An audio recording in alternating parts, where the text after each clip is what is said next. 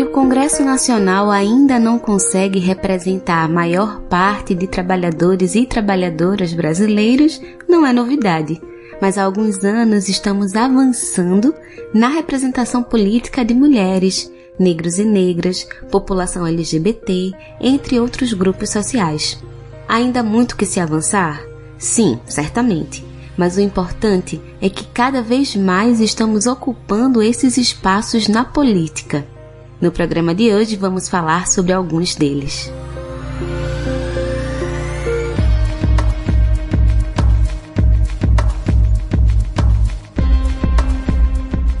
Eu sou Yale Tairine e está começando mais uma edição do programa Prosa e Fato. O Prosa e Fato é uma produção do Brasil de Fato Pernambuco, um programa de entrevistas que debate os mais diversos temas a partir de uma visão popular na Rádio Paulo Freire 820 AM, todas as segundas-feiras ao meio-dia. Você pode ouvir também na Rádio Brasil de Fato e nas principais plataformas de streaming, como Spotify e Google Podcasts. Prosa e Fato Uma visão popular sobre o mundo. Para conversar conosco sobre a representação política de quilombolas e suas lutas, convidamos Antônio Criolo, da Coordenação Nacional da CONAC, Coordenação Nacional de Articulação das Comunidades Negras Rurais Quilombolas. Antônio, sobre o processo eleitoral, a CONAC apurou que nas últimas eleições, a de 2020, mais de 50 quilombolas foram eleitos em todo o Brasil. Como é que vocês avaliaram esse resultado e qual o saldo político que vocês tiveram? Na verdade, a questão política partidária, ela sempre foi algo que foi negado ao povo quilombola discutir. Muito porque o, o, sistema político brasileiro, ele não, ele foi um sistema construído pela branquitude e que, portanto, não cabe gente negra lá nesse espaço. Mas também, acima de tudo, é um espaço da elite. E, e, aí a gente sofre por duas coisas. A primeira é por ser negro, e a segunda é por não, por não ser do grupo de elites, de, de elites, né? Não ter os nomes renomados no processo histórico é, de construção. É, na, nas eleições de, dois, de 2020, tem o processo da pré-candidatura, tem a candidatura, tem os processos da, da, das construções dentro do partido. Nós poderíamos ter um número muito maior de, de, de vereadores e prefeitos eleitos quilombolas. No entanto, o que nós sentimos é que há um, um processo de fragilização dos nossos territórios das nossas lideranças. Por exemplo, se tem um território é, que tem um, um, candidato com potencial a chegar, o que é que normalmente os partidos fazem, ou quem tem, quem já tem mandato faz?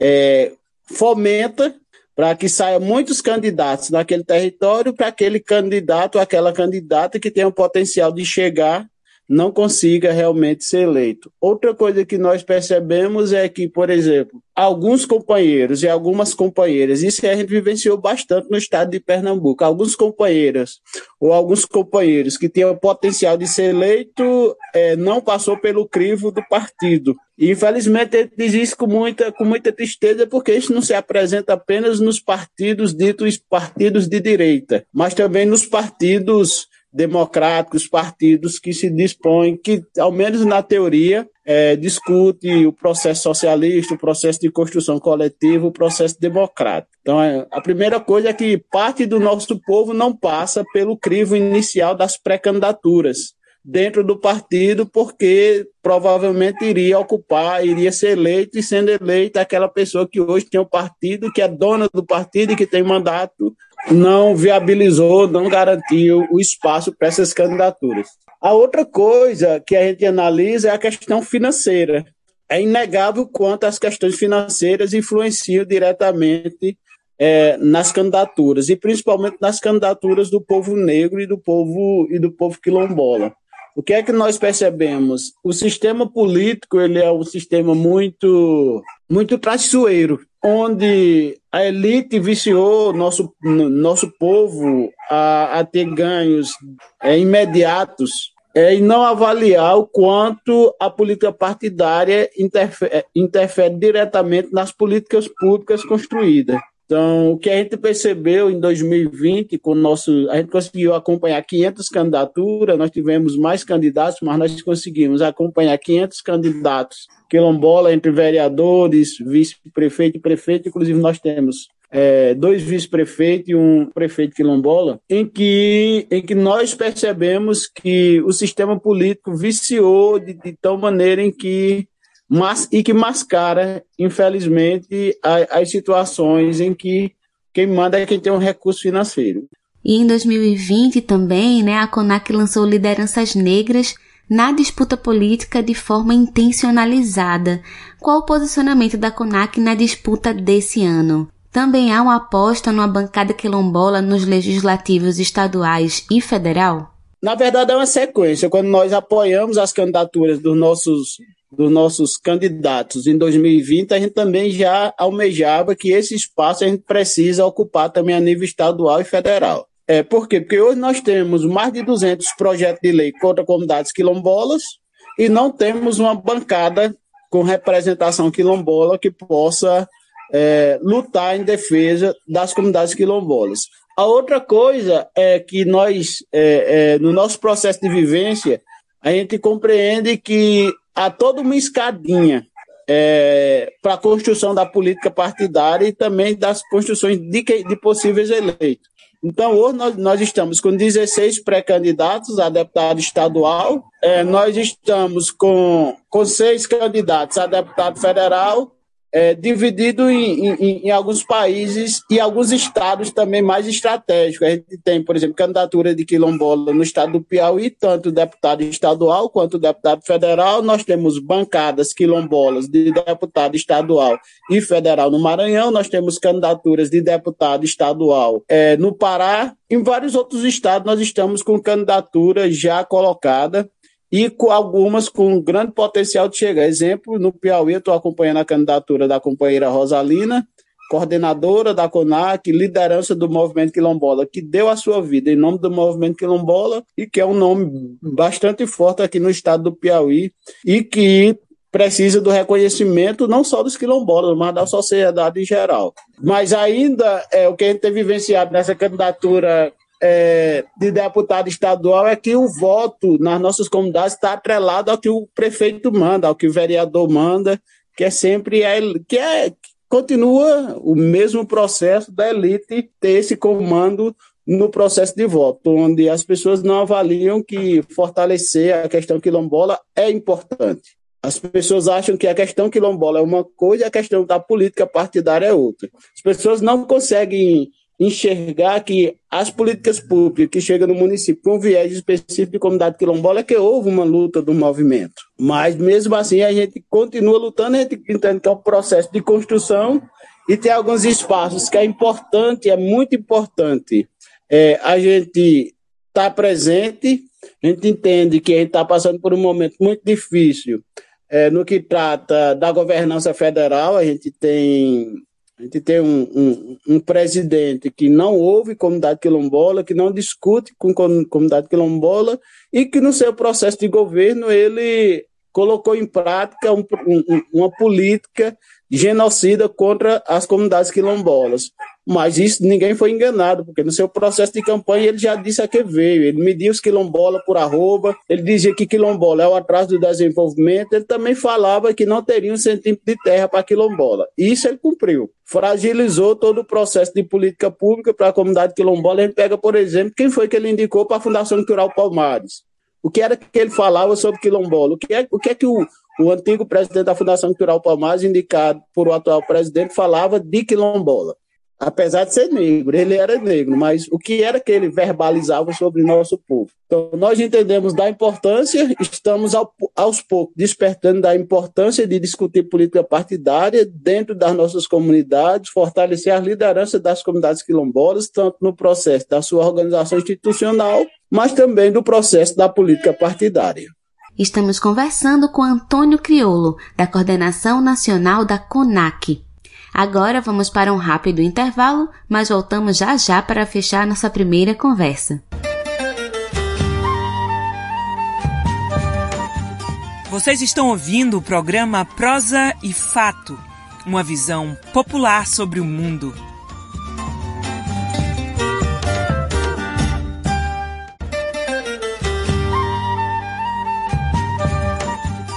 Voltamos a apresentar o programa Prosa e Fato uma visão popular sobre o mundo. Estamos de volta com o programa Prosa e Fato para continuar nossa conversa com Antônio Criolo da CONAC. Antônio, dialogando com o que você falou no bloco anterior, a gente estava falando sobre essa representação de quilombolas no legislativo. Mas como é que vocês avaliam a importância dessa representação, né? Por que é importante quilombolas ocuparem esses espaços na política? Nós temos dois tipos de legislativo, né? Nós temos o legislativo, que é a Câmara de Vereadores, e temos as Assembleias e a Câmara de, de Deputados estaduais e federais é, que cada um tem especificidade. Normalmente, quando a gente dialoga do vereador, a gente fala que o vereador, o papel dele é monitorar e criar leis.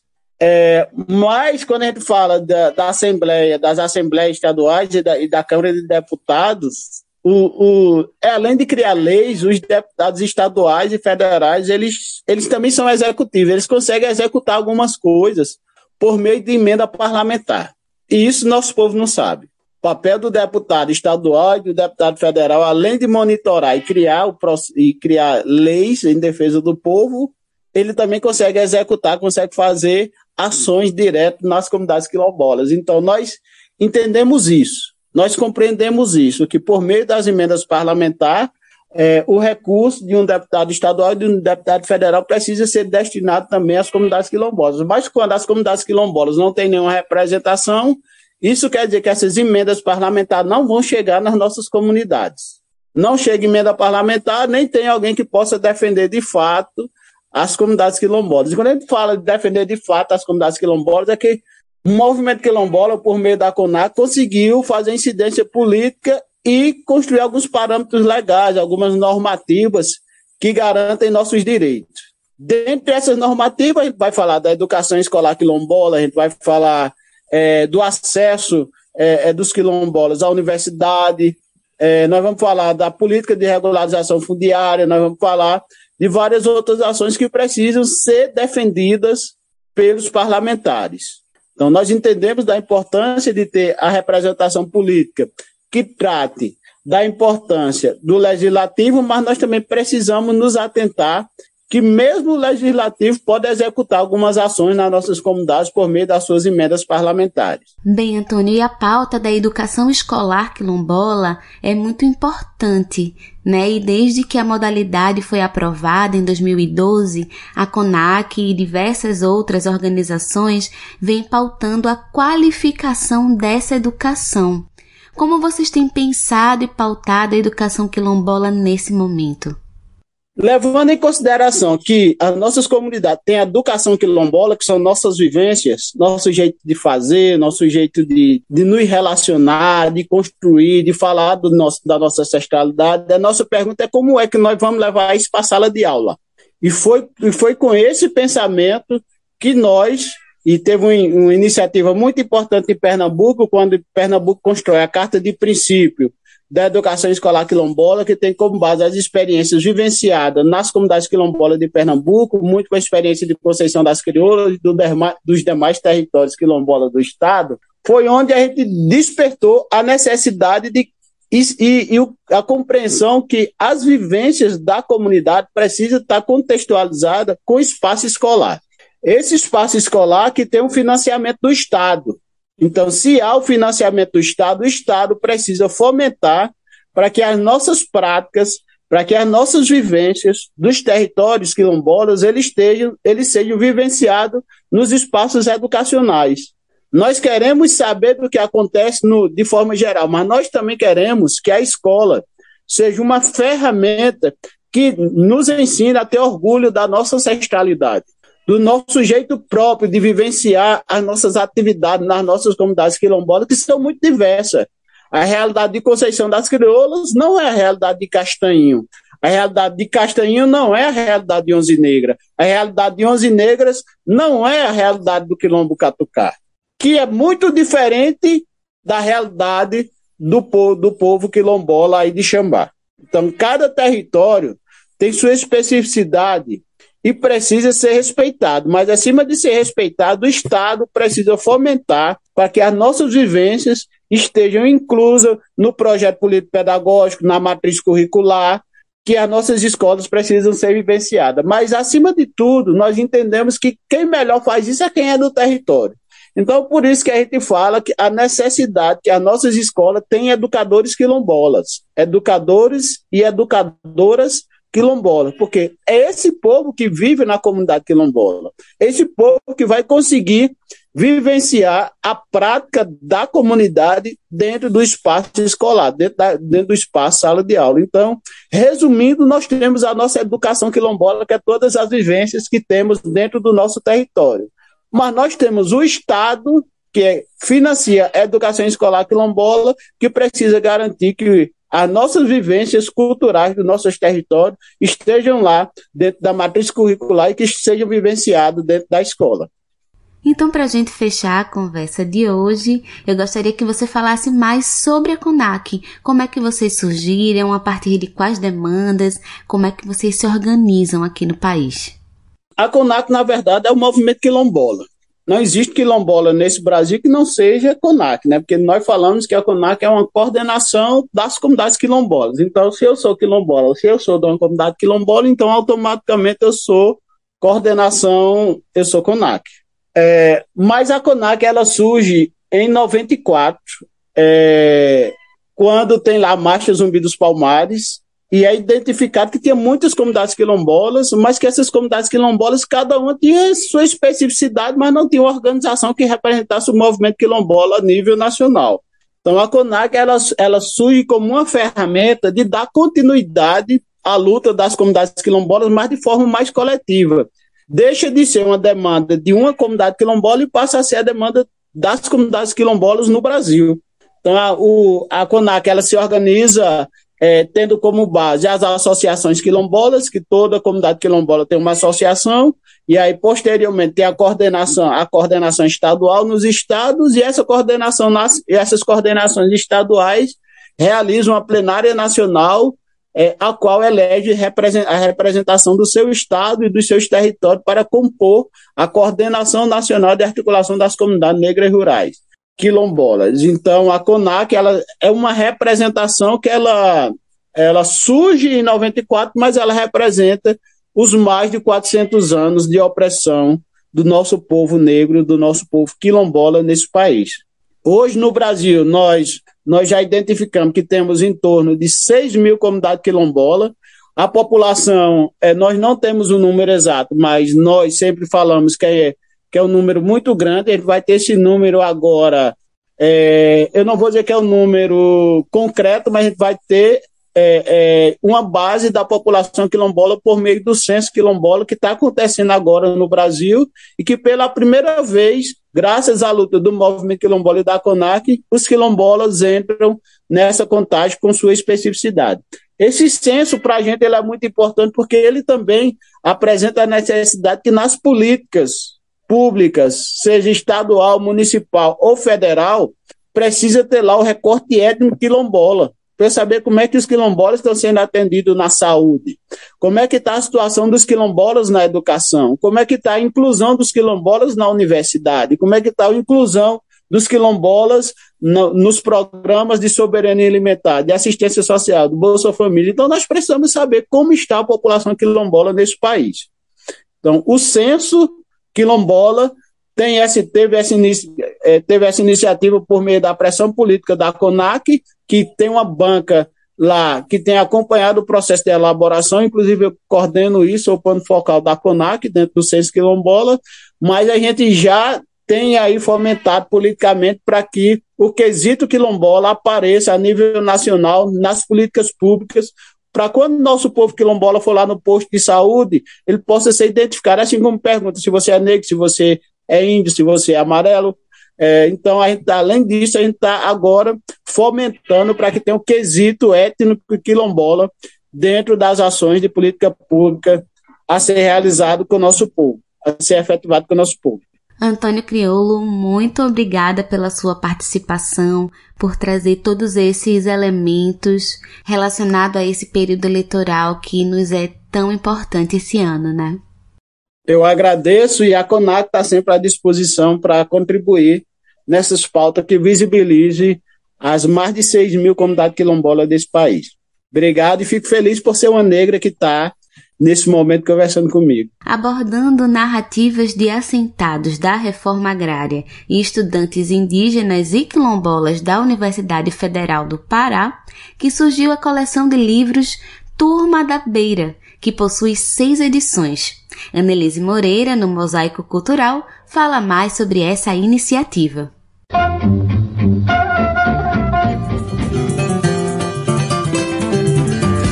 Mosaico Cultural, uma produção Rádio Agência Brasil de Fato.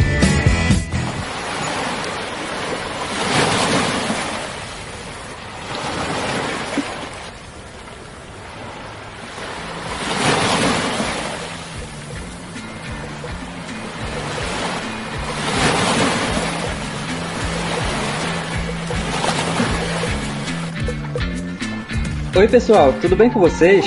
Meu nome é Zinque, sou aqui de Santarém do Pará. Moro com a minha família lá no bairro do Mapiri. Eu tenho muito orgulho do lugar que eu nasci. Eu faço parte da Turma da Beira, que é um grupo de jovens que defendem seus territórios na Amazônia. Hoje eu vou trazer para vocês uma história aqui de Alter do Chão, da dona Jacira, que é uma grande anciã que faz parte do povo indígena Borari. Essa é uma das histórias que estão na coleção de seis livros produzidos pela Turma da Beira. É através dessas narrativas que a pesquisa científica rompeu os muros da universidade e devolveu às comunidades o resultado dos estudos feitos na academia sobre esses territórios. Entre os temas abordados na coleção estão os territórios do Pará, como a Ilha do Maracujá, os assentamentos de reforma agrária de Mosqueiro, as vozes dos estudantes quilombolas e indígenas da Universidade Federal do Pará e de Alter do Chão e dos indígenas que vivem na universidade. Com um pedaço de cerâmica, ferramenta de trabalho e são considerados por nós como lugares sagrados. É importante preservar esses lugares. E por que é preciso preservar, avó? É porque eles comprovam a origem do nosso povo.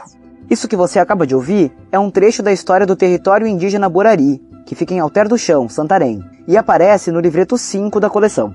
O personagem Zinque, que conta a história do território Borari, é o Yuri Santana Rodrigues. Ele é morador de Santarém, formado em gestão pública pela UFPA e hoje pesquisa os processos urbanos e luta dos movimentos sociais na região. Na época, era bolsista da universidade. É, surgiu com a finalidade de dar visibilidade para territórios tradicionais que convivem né, entre práticas rurais e urbanas e também periurbanas. É, esse projeto ele teve a orientação metodológica de ter o protagonismo e representação daqueles e daquelas que vivem nesses territórios, né, porque eles são as melhores pessoas que podem falar sobre esse lugar, dando visibilidade para suas cosmologias, para suas ancestralidades, né, resistência, seus modos de vida e também a importância de preservação desses lugares que vivem constantemente sob ameaças. O nome do grupo Turma da Beira vem de beira, geralmente associado a estar à margem, estar na borda. A Turma da Beira surge como uma forma de descentralizar as formas de viver e ocupar o espaço. Ana Cláudia Cardoso é uma das coordenadoras do projeto e representante da UFPA no projeto Contra Cartografias. Ela explica como os livros foram produzidos. E na pandemia vimos que não ia dar para fazer campo como era imaginado inicialmente, então a gente precisava de uma estratégia. A minha estratégia aqui foi contratar estudantes da UFPA que estivessem inseridos nesses contextos, então a pessoa precisava ser morador, como o Edgar, que é morador da Ilha do Maracujá, aluno de nutrição, ou o Noel, que é morador de um município da borda metropolitana, mas que é líder de um grupo de consumo agroecológico, né, que foi responsável pelos casos da, dos assentamentos de reforma agrária do Mosqueiro, em Belém. Né, então, ele é aluno da Geografia no UFPA. A pesquisadora diz que o trabalho realizado ajuda a romper preconceitos e a brutalidade contra esses povos que estão retratados nos livros. A gente vê aí todos os dias notícias, as notícias de violência. A gente sabe que os indígenas têm sido aguerridos, né? 522 anos eles resistem né, nesse território. No entanto, a gente também é, é, sabia que era possível apresentar uma face bela, uma face que encanta, né? Dessas culturas, sejam todas elas. Né? Então, a gente observar de que forma a comunidade quilombola cuida do rio, dos quintais, ver de que forma é, os indígenas trabalham também toda a sua conexão com o sítio, né? especialmente os espaços sagrados, os elementos da natureza. Os livros foram desenvolvidos por meio do projeto Contra Cartografias da Universidade Federal do Pará, em parceria com a Universidade Federal de Minas Gerais. E se debruça sobre as diversas mudanças no espaço urbano com o avanço do agronegócio, da mineração e de outros empreendimentos. Noel Gonzaga Bastos é um dos bolsistas, responsável pelas histórias dos territórios de reforma agrária. Ele fala sobre a importância do projeto. São nestes territórios que centenas de famílias que saíram de moradias precárias nas periferias urbanas da região metropolitana de Belém se engajaram na luta pela terra e agora se dedicam à produção de alimentos para autoconsumo, mas também para alimentar as famílias da cidade. Falar dos, dos assentamentos de mosqueiro é falar de resiliência camponesa, ou seja, de superação de dificuldades pela vontade de permanecer na terra. E é por essa vontade que as famílias aliam práticas agroecológicas que garantem preservação das florestas e das águas e promove autonomia para as famílias.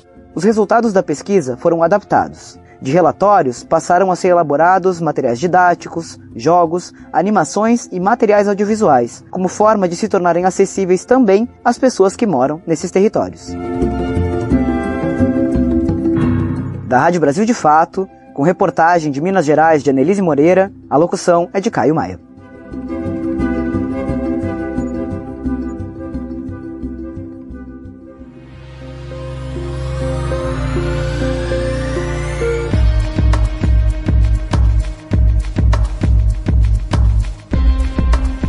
Você quiser sugerir algum tema, fazer um comentário ou tirar qualquer dúvida sobre o nosso programa, você pode entrar em contato conosco pelo nosso telefone, que também é o nosso WhatsApp, anota aí.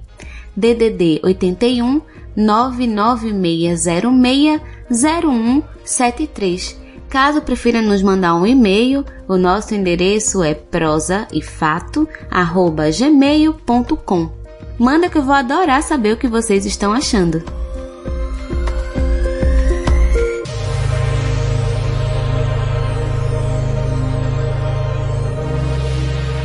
E para falar conosco sobre a representação indígena na política, convidamos Luane Castro Tremembé, da Comunicação da APIB, Articulação dos Povos Indígenas do Brasil e representação da Campanha Indígena. Bem-vindo, Luan. Vamos começar então falando sobre a campanha indígena, né? Que busca apoiar e dar visibilidade às candidaturas indígenas pelo Brasil. Conta como é que surge a ideia da campanha, como é que vocês estão se organizando para alcançar esse objetivo.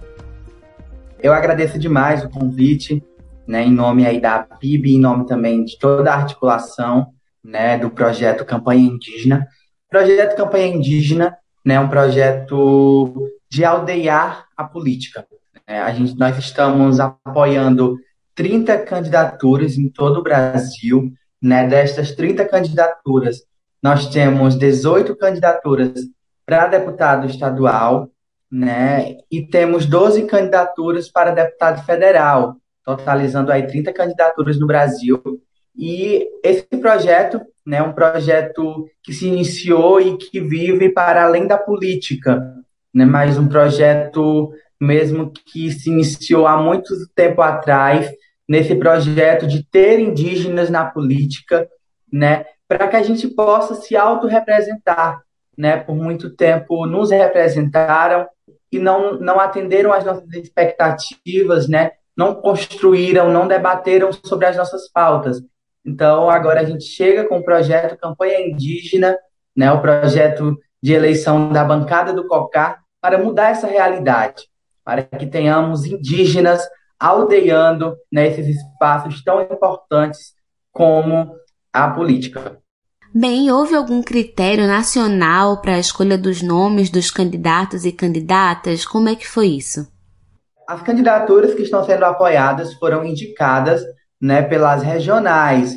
Por exemplo, na região Nordeste, Minas Gerais e Espírito Santo, quem fez a indicação dos nomes das candidaturas que iam ser apoiados foi a APOIME, né, que é a Articulação dos Povos e Organizações Indígenas de Nordeste, Minas Gerais e Espírito Santo. Né? em outras regiões também se deu da mesma forma.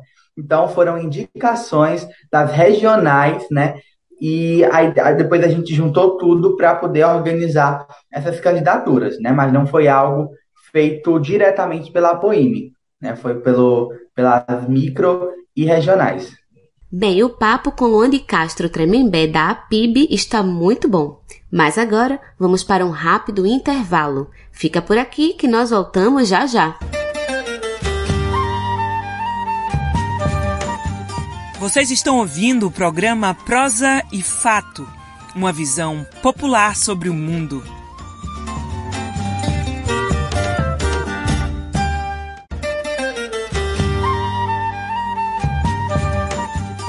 Voltamos a apresentar o programa Prosa e Fato, uma visão popular sobre o mundo. Estamos de volta para o nosso terceiro e último bloco do programa Prosa e Fato, aqui na sua rádio Paulo Freire 820 AM. Hoje já conversamos com Antônio Criolo da CONAC e se você perdeu, você pode escutar depois no nosso site brasildefatope.com.br e também nas principais plataformas de streaming como Spotify e Google Podcasts. Agora estamos conversando com Luan de Castro Tremembé, membro da APIB, a Articulação dos Povos Indígenas do Brasil e da Campanha Indígena. Luan, entre as eleições de 2018 e 2022, o número de candidaturas de mulheres indígenas dobrou. É uma prioridade dessa estratégia eleitoral e política fortalecer a candidatura de mulheres indígenas, candidaturas feministas? A gente tem grandes exemplos de grandes lideranças que são mulheres, né? E é trazer muito para além das questões indígenas, né? É sobre realmente a questão do direito à vida das mulheres, que é algo tão essencial. Então, a gente tem apoiado aí de uma forma muito potente né? Essas mulheres que já estão na luta e que também são muito potentes, né? Então, as mulheres fazem parte, estão muito presentes nesse novo projeto da PIB, nesse projeto de política, né? Nesse projeto de vida mesmo nosso, né? Então, a gente a gente está aí com muitas mulheres mesmo. Aqui na região Nordeste nós temos algumas, né, que estão concorrendo. Temos inclusive candidaturas coletivas, temos mulheres, né? Então na, na região Nordeste, na verdade, estou lembrando aqui agora, nós, a candidatura que a gente tem, por exemplo, em Ceará, nós temos uma candidatura e essa pessoa é uma mulher. A primeira mulher indígena né, que vai concorrer a uma vaga na Assembleia Legislativa do Estado. Bem, Luan, e para vocês da PIB, qual a importância da representação política de indígenas nos legislativos estaduais e nacional? Que a gente tem visto diariamente são muitos atentados né, à vida indígena, né, e sobretudo à vida humana. A gente tem sido atentado diariamente, seja com a tese do marco temporal, seja com a PL que quer legalizar o garimpo e a mineração em terra indígena, né, o extermínio das populações indígenas, como vem acontecendo agora nos Pataxós. Então, aldeiar a política, né, chegar até a Assembleia Legislativa, chegar até ao federal também, é uma forma de a gente lutar em defesa das nossas vidas, na vida das nossas comunidades, né, e garantir que os direitos humanos, que as políticas públicas cheguem até os nossos territórios. Né? Então, para a gente tem uma grande importância. É a gente falando da gente, e somos nós lutando por nós, mas também lutamos por quem não é indígena, né? porque a gente luta em defesa da Mãe Terra, né? E a terra não serve tão somente para nós, a terra serve para todo mundo. Então, tem essa importância, essa importância, sobretudo, da defesa da vida, que é tão importante. Sabemos, então, Luan, que as eleições de 2022 são decisivas para os rumos dos direitos humanos, para a economia, para as pautas sociais como um todo, né? Quais são as expectativas da PIB para um diálogo com o governo federal que foi eleito? Temos esperança, esperança dos novos dias, esperança que o novo ano, né, será um ano ainda melhor, né? Nós temos candidaturas aí com propostas de criar inclusive um ministério indígena, né, uma parte dentro do governo para tratar dos assuntos indígenas, né? Então assim nós estamos com uma expectativa muito boa, né? Mas nós estamos também com a certeza de que não será um ano fácil, assim como nenhum outro foi. Né? Será um ano também de muita resistência, de muita resistência mesmo, da forma como a gente sempre esteve, né? Desde 1500 que a gente resiste e vai continuar resistindo. Luan, existe alguma plataforma em comum de propostas que as candidaturas da campanha indígena defendem? Quais são essas propostas? Todas as propostas, como eu falei, é tudo voltado né, na defesa da vida humana, né? sobretudo na proteção dos territórios. Né? Então, todos esses, todas essas candidaturas estão com essas propostas, né? propostas de valorização, né, de construção de políticas públicas para as mulheres indígenas, para as escolas indígenas, né, que garantam o acesso dos territórios a uma educação mínima de qualidade, a uma saúde mínima de qualidade. Né? Então, todos esses projetos têm uma ligação, todos eles estão indo pelo mesmo norte, né? inclusive muito pela questão partidária também. Todos os partidos que os nossos candidatos estão concorrendo, todos são de partidos que têm alguma ligação com o movimento, né? partidos que já estão é, nos contribuindo com essa luta. Né? Então, é, tudo aí está ligado, apenas muda a região. Né? Um concorre no Ceará, outro já concorre em outro estado, mas está todo mundo junto, todo mundo no mesmo bar, lutando em defesa da vida. Bom, então, para a gente fechar, fala mais sobre a PIB, a Articulação dos Povos Indígenas do Brasil. Como é que surge, com qual objetivo? A Articulação dos Povos Indígenas do Brasil, a PIB, ela surge como a nossa organização maior, né? Ela é a organização que reúne todas as representações indígenas do Brasil, né, para lutar em defesa de todos nós indígenas do Brasil, né? Então, a PIB ela tem para além, né, é para além de uma organização política, mas também é uma organização social, uma organização que defende o direito à vida dos territórios indígenas, uma organização que tem a assessoria jurídica, né, tem a parte da comunicação, na qual eu faço parte, né, e tem várias outras áreas dentro da PIB que hoje presta assistência aos territórios. Né? Nós temos advogado à disposição dos territórios, porque a gente sabe que as questões são muitas, né? A gente tem comunicação porque a gente entende o que a comunicação, né, a força que a comunicação tem hoje para as nossas lutas, o quanto a comunicação tem fortalecido a nossa luta, e a gente também tem sido um alvo constante aí, né, é, de, de tentativas, derrubaram, derrubaram a nossa conta duas vezes nas últimas duas semanas. Né? Então, só para ter noção, nós temos um perfil com mais de 200 mil seguidores. Né? Então, a gente consegue hoje alcançar um número muito grande de pessoas. Né? E isso, para quem não apoia o movimento indígena, para quem é contrário ao movimento indígena, é, é muito é muito perigoso para eles, né? Eles se sentem prejudicados, eles se sentem fragilizados, né? E eles tentaram derrubar nossa conta duas vezes e a gente resistiu, resistiu até conseguimos novamente o acesso, né? Mas a PIB é essa organização hoje que nos defende, que nos representa né? E estamos aí em todo o país. Luane Castro Tremembé, muito obrigada pela sua participação aqui no Prosa e Fato. Eu que agradeço, agradeço demais o convite. Né? É muito importante a gente estar tá ocupando esses espaços de fala, né? a gente está trazendo também o nosso lado da história. Né? Nós estamos aí com esse projeto de aldear a política, não tão somente por nós, né? mas é pela vida humana, né? é, pela, é contra a fome, para combater essa fome que tem chegado não tão somente para o branco, para o negro, né, mas tem chegado também nos territórios indígenas. Então é por todos nós essa luta. Né, eu já aproveito, convido todo mundo né, para entrarem no nosso site, né, que é campanhaindígena.info, e nesse site vocês vão encontrar informações a respeito das 30 candidaturas que nós temos no Brasil. Né? Então, já deixo esse convite e também no Instagram, né, que é Campanha Indígena. Então acessem, conheçam e fortaleçam junto com a gente né, a participação indígena no processo eleitoral. Né? Vamos juntos aldear a política.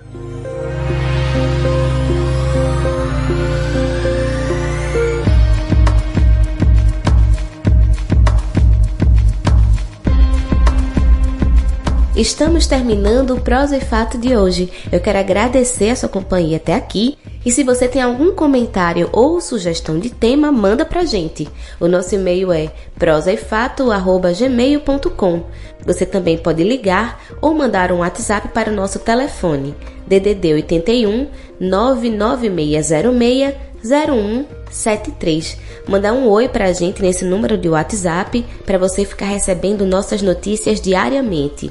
E segue também a gente nas redes sociais, no Instagram, no Twitter e no Facebook é arroba Brasil de Fato PE.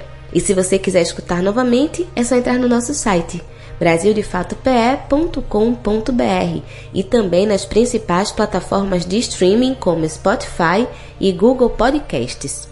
Obrigada pela sua audiência e até a próxima semana. Temos um encontro marcado aqui na Rádio Paulo Freire toda segunda-feira ao meio-dia. Este programa é uma realização do Brasil de Fato Pernambuco e conta com apresentação e roteiro de Iale Tairine, produção de Ellen Carvalho e Iale Tairine, edição de Fátima Pereira, apoio equipe de jornalismo do Brasil de Fato. Um abraço bem forte, se cuidem e até semana que vem. Você acabou de ouvir o programa Prosa e Fato, uma realização do Brasil de Fato Pernambuco. Acompanhe mais notícias acessando brasildefatope.com.br e também nos sigam nas redes sociais.